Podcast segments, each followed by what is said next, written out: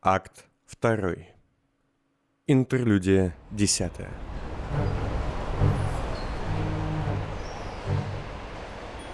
Ровно в полночь третьего дня первого месяца 80-го года Марк Дайн и братья Глосс Бэйны вступили на камень Первого Кольца. Событие это, случившееся с ним впервые в жизни, Дайн отметил для себя более чем нехарактерной реакцией. Вздрогнул и быстро-быстро заморгал глазом, боясь заплакать. Второй же его глаз, перетянутый реген повязкой, слегка кровоточил, что тоже напоминало слезы. Немногие другие пассажиры, также нелегально прибывшие в грузовом вагоне, недовольно обходили Дайна и его подельников, загородивших проход, однако громко никто не возмущался. Вид у двух здоровяков в резиновых комбинезонах с массивными дыхательными масками, несущих в руках большой ящик, резко понижал конфликтность ситуации. Ну что, Марк, ты доволен? Ред, стоя у колонны, закурил, оглядывая на удивление красивое помещение технического сектора транзитория. Первое кольцо дерьма тебе в лицо. Сбылась мечта идиота. Ты не назвал меня Гораном? А от Горана уже почти ничего не осталось. Избавь меня от мук совести и закрой шторку. Господин Дайн. Раздался сочный, живой голос, и из толпы вышел Ясон Войта, моложавый полноватый столичник. Одетый в дорогую куртку из настоящей кожи и модную длиннокозырную кепку, он приветливо улыбался. Господин Войта, рад встрече. Как добрались? Я понимаю, грузовой вагон особым комфортом не отличается, но... Все в порядке, благодарю. Что ж, отлично. Госпожа Войнич велела мне лично вас проводить. К несчастью, моим обычным путем с вашим грузом мы не пройдем. Возможен жесткий досмотр и контроль, посему следуйте за мной. Дайн нахмурился. Ни о чем таком меня не извещали. О, привыкайте. Это здесь будет для вас обычным делом. И Войта зашагал по транзитной платформе к двери с надписью «Для персонала». Да ладно, Марк, пошли, весело будет. Ред последовал за ним. Дайн, покачав головой, поступил так же, поманив Глосс Бэйнов за собой. У меня есть договоренности с персоналом этого транзита на провоз людей. Но нет таких же насчет... м, особых грузов. Войта поглядел на ящик. Так что придется пройти немного долгим, но надежным путем. Приношу свои извинения. Сказал контрабандист, когда они спускались по длинной широкой винтовой лестнице технических помещений, распугивая немногочисленных служащих. Не стоит, все в порядке. Не стоит, все в порядке. Ха, да я горжусь тобой, Марк. Еще пару лет назад ты бы сапоги этому первоколечному чучелу целовал. Но Дайн не ответил. Наконец все они остановились на одной из площадок у металлической двери. Сейчас мы выйдем в один весьма примечательный район Нижних Ребер. Он называется Расстрельный квартал. А мы Здесь... не могли бы избежать экскурсионного материала? Перебил Дайн, Я не в духе. И Войта замер, а затем развернулся и шагнул ближе, улыбаясь. Господин Дайн, прошу, не лишайте меня моей маленькой радости. Обожаю знакомить новичков с первым кольцом. Дайн поглядел в лицо Войте, не понимая, от чего тот вызывает у него жуткое отвращение. А затем увидел взгляд. Среди всей гладкости и упругости молодой кожи Войты таились два абсолютно старческих глаза. Так вот, господин Дайн, И провожатый открыл дверь. Дайн почти оглох. это самое громкое место первого кольца. Из-за особенностей мастеров зодчества, звукоизоляция тут такова, что в этом районе можно хоть бомбы взрывать. Любезных древних граждан это не побеспокоит. За дверью был настоящий огромный рынок. Толпы людей, множество ярусов разных лавочек, куча уличных артистов и прочих ярких личностей. О, да это же родной Красный мост. А я уж думал, мы в единичке от тишины совсем крышу скинем. Хотя... Ред, заткнись и закрой шторку. Именно здесь, в период с первого по пятый год с восхождения, нас гвардия несменного расстреливала лоялистов, политических конкурентов и демонстрантов. память об этом, тут до сих пор всюду видны пулевые отверстия. Дайн поежился. А теперь прошу за мной. Не отставать. Нас ждет пневмокапсула. Время отбытия установлено четко. Они двинулись сквозь толпу. Сначала Дайн опасался, что, как и под ненавистным ему Красным мостом, со всех сторон начнут лезть продавцы, шлюхи и попрошайки. Однако быстро понял, что все обстоит совсем иначе. Те, кто предлагал свои услуги здесь, держались чинно, а покупатели точно знали, куда и зачем они идут. В общем шуме и суете чувствовалось какое-то спокойствие и порядок. Проходя мимо стеклянной витрины особо богатого магазина, Дайн задержался на миг, оглядывая свой поношенный наряд и весьма измятую физиономию. Какой позор. Эй, сыщик, пс, иди сюда. Ред появился с обратной стороны стекла, внутри лавки, и поманил Дайна своей тлеющей рукой. Тот же поглядел на уходящего Войту. Ну, живее! Сам не зная почему, детектив вошел в лавку вместо того, чтобы пойти дальше, приказав молчаливым Глоссбейном стоять снаружи и охранять ящик. Внутри заведение оказалось ломбардом с кучей разнообразных вещей разного толка и большим количеством масок, висящих там и тут. Покупателей было много, и пузатый, хорошо одетый продавец с завитыми кверху усами и козлиной бородкой о чем-то разговаривал, успевая ответить каждому из них. Ни решеток, ни замков на витринах не было. Товар можно было брать руками и рассматривать. Дичь, да? Кради не хочу. Ну и деревня это ваше первое кольцо. Двое из покупателей на самом деле охранники. Двери мгновенно опускаются. Снаружи еще три зеваки, тоже приглядывают за этим местом. Плюс тревожная кнопка под прилавком. Хм. А если тебе второй глаз вынуть, ты, может, и мысли начнешь читать? Но я не об этом. Кое-чего вы, сударь-детектив, не углядели. И Ред указал настоящий в углу сундук, из которого торчала трость с головой змеи. Дайн шагнул к нему и открыл. Убрав лежащий сверху хлам, он обнаружил, что помимо знакомой трости с жутковатым набалдашником, там лежит красное пальто и куча иных вещей. Что за бред? Доктор-детектив стал рыться в вещах, словно в своих собственных. Так, Ред, прикрой шторку. Мать моя наука, да это же пондов хлам. Я могу вам чем-то помочь, любезный. Усатый продавец с видом куда более суровым, чем был до этого, стоял над сундуком. Да, эти вещи продаются? Нет, голубчик. Боюсь, что нет. Их прежний владелец только-только их сдал. И я еще не успел их каталогизировать. Продавец положил руку на крышку сундука и попробовал его закрыть, но Дайн не позволил. Хм. Кажется, я не представился. Меня зовут Фелиас Сайбель. Продавец сказал это таким тоном, словно после этого поведение сыщика должно было бы резко измениться. Однако этого, разумеется, не произошло. Слышишь, как он это говорит? Как кто-то важный. Может, сбавишь обороты, а? Ред выпустил облако дыма в лицо продавцу. Марк Дайн, доктор-детектив. Я понимаю, ваше имя должно мне многое сказать и даже, возможно, напугать, но этого не будет. Давайте обсудим цену. Нет, цены нет. Уходите. У всего есть цена, особенно в первом кольце. Да, вы правы. Продавец наградил Дайна картонной улыбкой, обнажив золотые зубы. Но иногда не все в силах нужную цену заплатить. Марк, вашу кашу нас ждут. Войта вошел в ломбард, заметно нервничая. Сайбель, увидев его, поднял бровь. Есон, это ваш товарищ? Ну, в каком-то смысле. А что происходит? Сайбель оглядел покупателей, которые уже начали интересоваться странной сценой, и, к удивлению многих, подхватив сундук одной рукой, поманил Дайна и Войту внутрь, в подсобное помещение. Объяснив, что еще не успел разобрать все барахло, Филиас Сайбли разложил содержимое ящика на невысоком столе под лампой. Войта и Дайн стояли по другую сторону. Сыщик тут же принялся изучать вещи, а контрабандист отстраненно стал курить сигарету с сим дымом. О, гляди, Марк, это же наша корона. Редс, на удивление счастливым лицом, указал на птицу в клетке, которая, голодная и измятая, тоже сидела в ящике.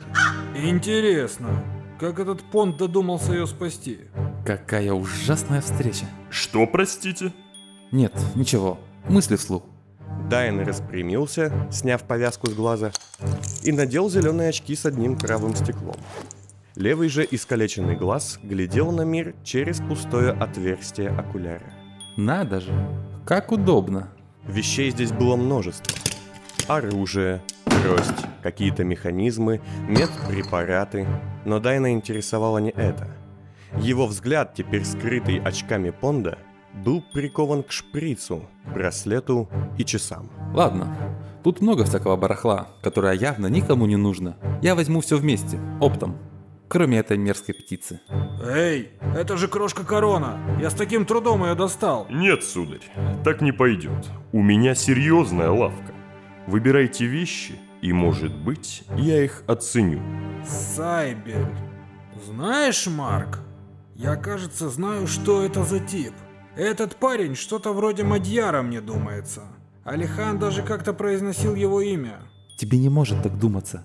Ты с ним почти не общался. Хм, голубчик, а вы, кажется, любите подумать вслух, да? Дайн обернулся.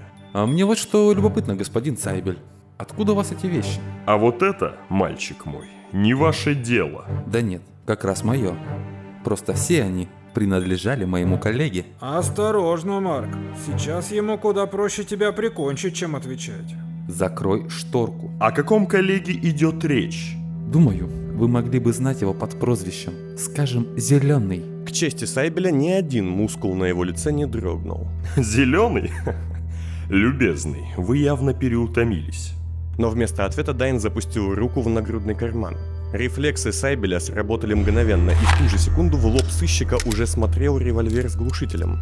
Точь в точь такой же, что лежал на столе среди вещей Понда. Советую, голубчик, трижды подумать. А я всегда так делаю. Хм, надо же. И оружие на мое похоже. Дайн медленно вытащил синие очки А вот этот предмет мой. и надел их вместо зеленых. Может хватит ломать комедию, пока она еще работает? Сайбель цыкнул зубом. Есон, оставьте нас. Того дважды просить не пришлось.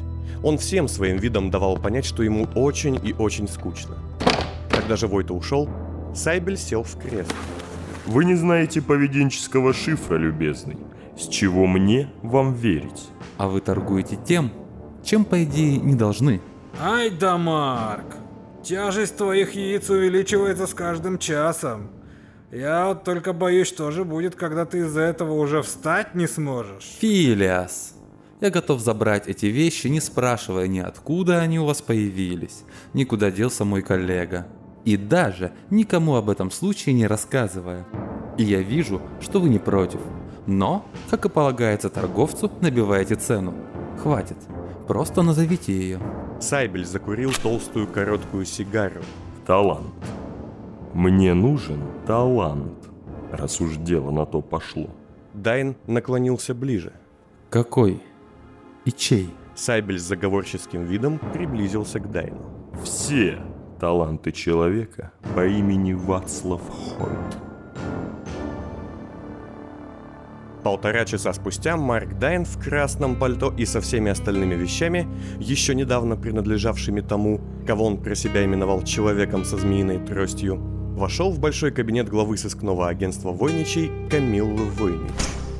Это было мрачное, но роскошное помещение с весьма минималистичным убранством. Потолок и стены с кусками зеркал, вставленных, казалось бы, хаотично, создавали ощущение давящее и беспокойное. В центре стоял массивный каменный стол с небольшим количеством пищих принадлежностей, в углу столик поменьше, видимо для секретаря, а напротив большого стола одиноко ютился диван для гостей. Я прямо слышу, как ты себе нравишься. Весь в красном, как вылитый понт. Дайн молчал, не глядя на то, как Ред ходит по комнате и изучает обстановку. А вот документик туда любопытный, тебе не кажется? Дайн вытащил из подклада пальто документ. Свадебный договор между Флином Пондом и Лукрецией Штайнхальд. Бумага была завизирована и утверждена печатями. Много, очень много мыслей этот документ принес в голову доктора-детектива. Знаешь, что я думаю? Но в этот момент дверь в кабинет открылась, и Дайну понадобилось все его самообладание, чтобы не вздрогнуть. По черной ковровой дорожке зашагала большая речная борзая с кисточками на ушах и с химическим поводком на шее. За ней шли трое.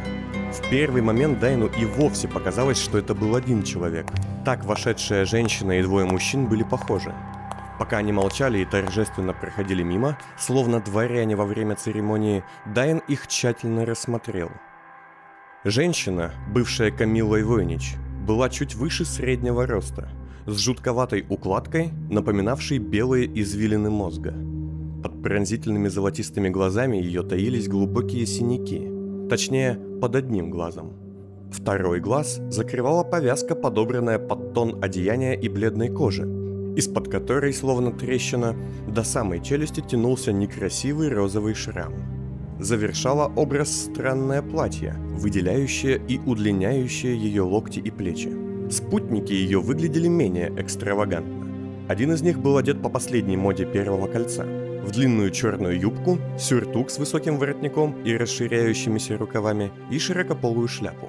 Лицо его было бледным и почти неотличимым от Камиллы, как и рост, и даже походка. Но Дайн был готов биться об заклад, что в родстве они не состоят. Третьим же и вовсе была кукла. Элегантно сделанный механический ассистент последней модели с лицом, бывшим фарфоровой калькой лица Камилы Войнич. Наконец вся процессия остановилась. Механический ассистент сел за стол секретаря, Камилла села в глубокое кресло, а большая пятнистая борзая положила ей голову на плечо. Молчаливый же спутник Камиллы встал за ее спиной. Нет, я просто обязан разбавить этот пафос чем-нибудь нелепым. Эй, братцы, друг за дружкой, подползайте к танку с кружкой. Там полковника дочурка разливает задарма. Заткнись. Простите? Голос Камиллы заставил замолчать даже Рета. Я не представился, хотя заочно мы знакомы. Марк Дайн, доктор-детектив. Я, разумеется, в курсе о том, кто вы. Хотя ваш наряд заставляет задуматься над полнотой картины. Дайн улыбнулся. Я не буду ходить вокруг да около, не в моих привычках. Я хочу предложить вам свои услуги в обмен на уход за младенцем, которого я опекаю, и возможность вести свои исследования. Теперь улыбнулась и Камилла. Улыбка эта была исключительно механической улыбкой губ. Ни глаза, ни какие-то неуловимые движения мышц не выказывали доброжелательности или расположения. Ваша репутация идет впереди вас, доктор Дайн. Сыщик поклонился. Но я не утверждаю, что это хорошая репутация. Вы сыщик низкого полета. Ваш процент раскрытия мал. Вы были замечены в производстве и сбытии наркотиков, экспериментах над детьми и вульгарном телохранительстве. Не скажу, что я не одобряю все это, но вы были замечены. А это характеризует вас весьма слабо. Дайн улыбнулся и сделал пару шагов к столу. Войнич подняла руку. Ближе не подходите.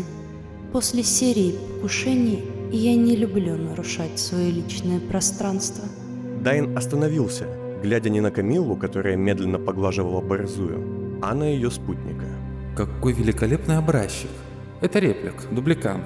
Отличная работа с кожей и психосоматикой, а также, я уверен, и с поведенческой парадигмой. Глаза, мышцы лица, позы. Думаю, ему лет 20, и процесс репликации был произведен не больше пяти лет назад. Странно одно. Почему вы сделали себе копию в виде мужчины? Камилла не изменилась в лице. Я не сыщик, вы правы. Я ученый, экспериментолог. Химия мозга и тела, легкие гипнотехники, наркотики. Но сейчас я особо занимаюсь изучением акустических схем и морфоступора, леди Войнич. Вот наброски, разумеется, тезисные, чтобы у вас не было соблазна, ну вы понимаете. Дайн достал тетрадь и бросил ее на стол. Камилла кивнула своему спутнику, и тот, изучив бумаги, протянул их хозяйке. Та глядела в текст вдумчиво, а затем провела рукой по столу, и одна из каменных панелей отъехала, освобождая пространство для поднявшихся золотых весов с тремя чашами и трех подносов с камнями – белого, красного и черного цветов. Ребенок что у вас? Отродье мятежный дары Ривер? Дайн не смог скрыть удивление и кивнул. Что ж, мне нужно взвесить все «за» и «против». А вы пока располагаетесь в комнате отдыха. За и против. А зачем третья чаша? Камила замолчала и медленно положила на одну из чаш черный камень, а затем на другую красный. Белые камни. Согласие работать с вами. Черные – отказ. А красные – причина убить вас, доктор. Спутник ее подошел к Дайну, и тот, развернувшись, в сопровождении вышел из кабинета.